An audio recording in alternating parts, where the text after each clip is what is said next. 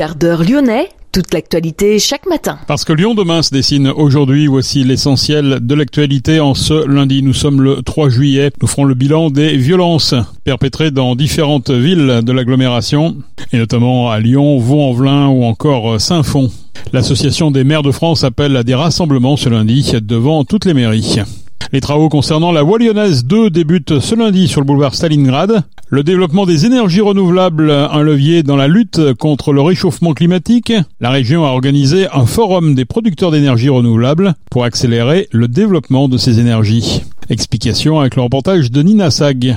Et puis le départ express de Claudio Cassapa vers Botafogo en qualité d'entraîneur intérimaire. Ce club de Rio, comme l'Olympique lyonnais, appartient à John Textor. Lyon demain, le quart d'heure lyonnais, toute l'actualité chaque matin, Gérald de Bouchon. Bonjour à toutes, bonjour à tous. La soirée de dimanche à lundi, donc la nuit dernière, a été calme par rapport aux précédentes à Lyon et autour de Lyon. Cinq interpellations ont été menées hier contre une trentaine la veille. Des arrestations pour outrage et possession de stupéfiants essentiellement. En revanche, il n'y a eu aucune dégradation de mobilier urbain ni aucun policier blessé. Une voiture incendiée seulement dans le quartier des Vernes à Givors. À Vaux-en-Velin, des véhicules blindés à roues de la gendarmerie ont été déployés pour sécuriser les abords de la médiathèque. La CRS 8 était positionnée à Bellecour. Des contrôles préventifs ont été menés par les forces de sécurité intérieure. Les deux nuits précédentes, 99 personnes, 75 majeurs, 24 mineurs, avaient été placées en garde à vue sur l'ensemble de l'agglomération lyonnaise. Parmi elles, 25 personnes majeures ont été déférées, dont 19 placées en détention provisoire en vue de leur jugement en comparution immédiate. Trois audiences de comparution immédiate se tiendront concomitamment demain mardi. Des enquêtes ont été ouvertes à la suite de différents événements, notamment l'incendie volontaire par usage de mortier d'un immeuble d'habitation à Villeurbanne ayant détruit plusieurs appartements et entraîné l'hospitalisation de quatre personnes. Autre dossier, les violences volontaires avec armes commises contre les policiers à Vaux-en-Velin ou l'incendie du poste de police de Lyon 4e ou l'incendie d'un immeuble à Dessines. À Saint-Fond, c'est la coursive d'entreprise qui a été incendiée. Cette pépinière abritait 25 entreprises. Seuls les hangars de stockage ont pu être sauvés. La coursive venait de fêter ses 25 ans et participait à l'insertion des publics en difficulté. À Lyon, la poste Mermoz a été incendiée, distributeur de billets vandalisé, façade brûlée, il n'en reste rien à l'intérieur. L'association des maires de France appelle à des rassemblements ce lundi midi devant toutes les mairies.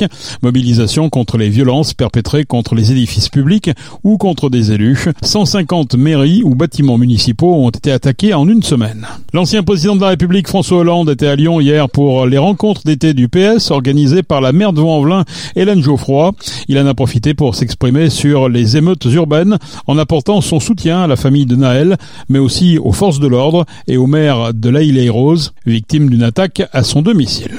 Lyon demain, la radio lyonnaise a écouté partout dans le monde. Le reste de l'actualité avec les travaux concernant la voie lyonnaise 2, il débute ce lundi sur le boulevard Stalingrad. Cette voie cyclable reliera à l'horizon 2026 Fontaine-sur-Saône à Saint-Priest en passant par la Cité internationale, le parc de la Tête d'Or, la gare de la Pardieu ou encore la manufacture des tabacs.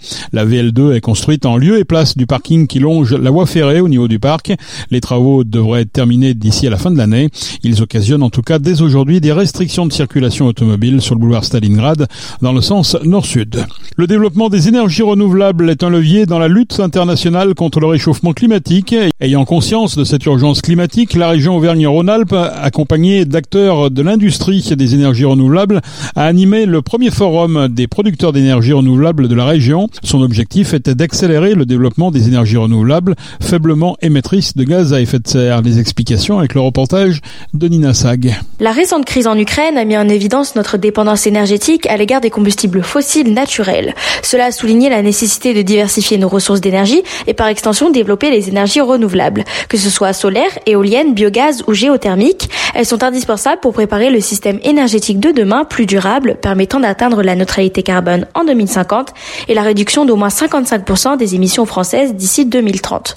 Patrick Lyonnais, directeur d'Enedis, nous parle du Forum des producteurs d'énergie renouvelable de la région qui met en lumière l'importance de ces énergies. Comme vous le savez, nous sommes actuellement en pleine transition énergétique, transition écologique, avec une, une accélération extrêmement forte euh, du raccordement des énergies renouvelables, hein, des productions d'énergie renouvelable. Et donc, dans ce cadre, nous organisons le premier forum sur la région Aura des producteurs ENR avec trois objectifs. Le premier, c'est ben, partager euh, sur l'actualité, les modalités, euh, les évolutions réglementaires avec l'ensemble des acteurs de la filière. Le deuxième objectif, c'est mettre des relations humaines, si vous voulez, dans un process qui s'industrialise de plus en plus et qu'il est nécessaire aussi d'humaniser, en quelque sorte, pour que les relations puissent être beaucoup plus fluides.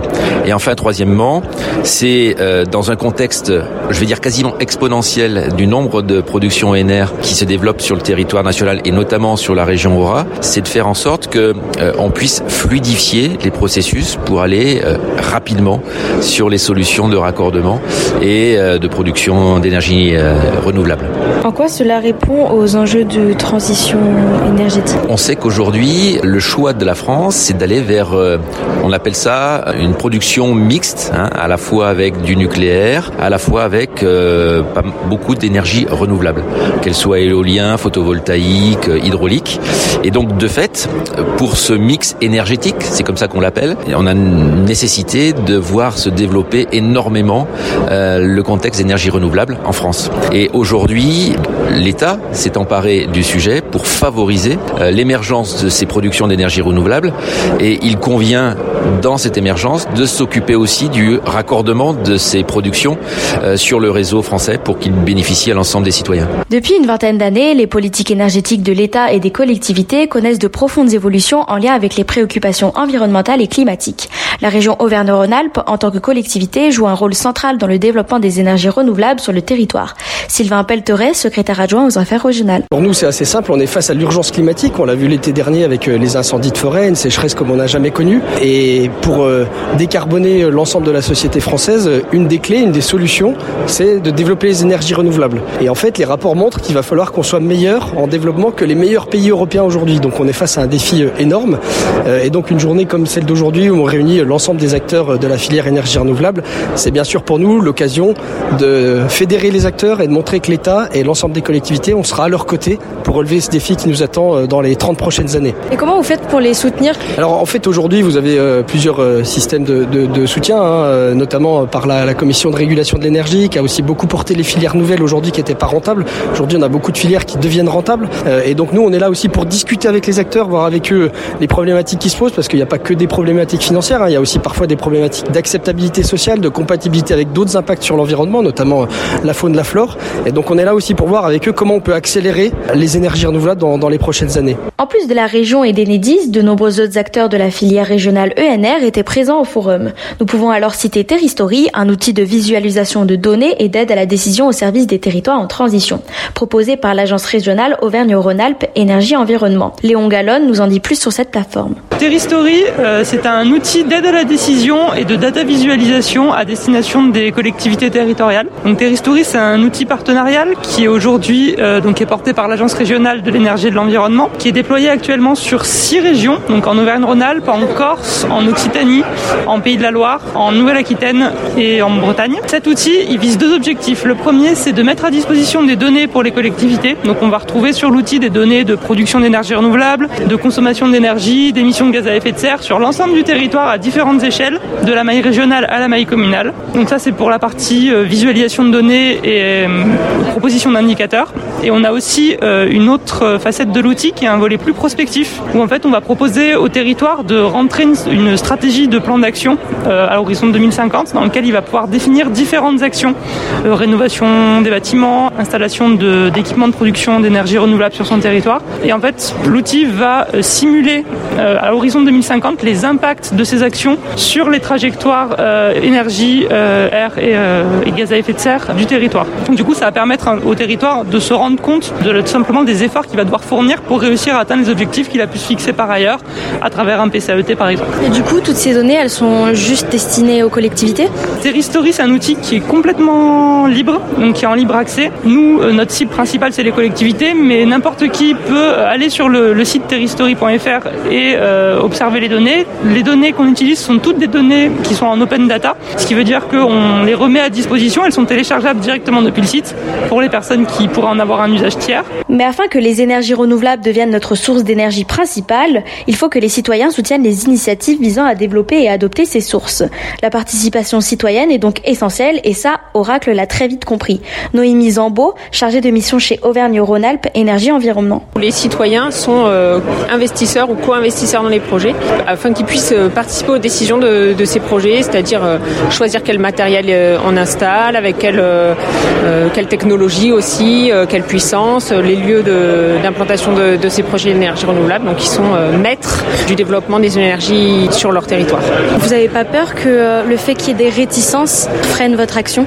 Bah, c'est tout le contraire en fait. C'est l'idée de mettre les, les citoyens et les acteurs locaux en général au cœur des projets, parfois en co-développement avec un acteur public, des acteurs citoyens du territoire et des développeurs privés. En fait, de, de les faire participer aux décisions, ça garantit l'intérêt territorial des projets parce que justement, ils choisissent, ils décident de l'ampleur, de, par exemple sur des projets bois énergie, euh, on voit là sur euh, les points verts de, la carte, bon, bah, on peut choisir, euh, enfin, on peut décider de la provenance du bois. Donc ça, ça a du sens pour le territoire. Et donc, au lieu de, de faire que ces projets ils pèsent pour le territoire, et ben, au contraire, c'est des projets qui valorisent le territoire, qui, dont les retombées économiques aussi sont maximisées pour le territoire. On va favoriser aussi le, le recours à des entreprises locales, que ce soit pour les VRD ou pour euh, les, les- comme euh, les installateurs, les bureaux d'études, etc. On, on choisit des entreprises locales et comme ça, ça, ça maximise les retombées économiques pour le territoire. Donc c'est vraiment, euh, c'est tout le contraire. En fait, les gens qui participent à ces projets, ils font ça euh, pour eux, pour leur territoire et dans un but euh, vraiment de, de développement et d'essor de leur territoire, j'allais dire. De plus, pour motiver les individus à se convertir aux énergies renouvelables, EDF propose une obligation d'achat, une aide financière proposée sous certaines conditions. Pierre-Antoine Bagage nous en dit plus sur cette aide financière. Depuis pas mal d'années, en fait, les énergies renouvelables font l'objet d'une obligation d'achat de la part d'EDF, c'est-à-dire que euh, on rachète toute l'énergie qui est produite euh, par les énergies renouvelables, donc photovoltaïques ou autres, à un tarif qui est fixé par euh, l'État. Quand un installateur, enfin quand un particulier ou une entreprise développe une installation de, production d'énergie, il ou elle peut établir également un contrat avec nous pour qu'on rachète son énergie pendant euh, 20-25 ans, ça dépend après du type de contrat et, et voilà. Et le, le prix de rachat est déterminé par euh, l'État. Pourquoi en fait ça a été euh, installé cette obligation? Pour euh, promouvoir le développement des énergies renouvelables, pour euh, faciliter l'investissement euh, finalement d'une installation, euh, que ce soit photovoltaïque ou, ou autre. C'est-à-dire qu'on garantit vraiment un, prix de rachat pendant bah, 20 ans, euh, donc ce qui est le, le prix, enfin le, la durée finalement de, de recouvrement de, de l'investissement qui a été fait. Donc ça sécurise la personne qui a investi pour euh, euh, installer et donc euh, bah, voilà, ça, ça aide finalement à développer toute cette, euh, toute cette filière. Donc en se substituant aux énergies fossiles, les énergies renouvelables sont indéniablement un puissant levier pour freiner l'urgence climatique. Il faut donc s'efforcer de les développer et de les déployer sur l'ensemble du territoire pour diminuer considérablement les émissions de CO2 et d'autres polluants détériorant notre environnement. Merci Nina. Une campagne de prévention contre les noyades dans les cours d'eau. Elle est menée chaque année par Voie Navigable de France, VNF. Des moyens nautiques ont été déployés pour se rendre sur les spots de baignade sauvages les plus connus de Lyon. La baignade est interdite car fort dangereuse sur toute la ville. Plus de 20% des noyades accidentelles ont lieu sur cours d'eau. Elles représentent 40% des noyades mortelles. À Lyon comme partout en France, ce sont les 12-25 ans qui sont les premières victimes. Lyon demain, média agitateur d'idées. Le départ express de Claudio Cassapa vers Botafogo en qualité d'entraîneur intérimaire. L'Olympique lyonnais se voit contraint de le lâcher pour Rio de Janeiro. L'OL stipule que Claudio Cassapa rejoindra le staff technique lyonnais une fois que Botafogo aura trouvé un entraîneur. Les deux clubs appartiennent à John Textor. La milieu offensive allemande Jennifer Marozan a prolongé de deux ans son contrat qui arrivait à terme avec l'Olympique lyonnais. Elle est désormais liée à l'OL jusqu'au 30 juin 2025. C'est la fin de ce quart d'heure lyonnais. Merci de l'avoir suivi. On se retrouve bien sûr demain pour une prochaine édition. Excellente journée.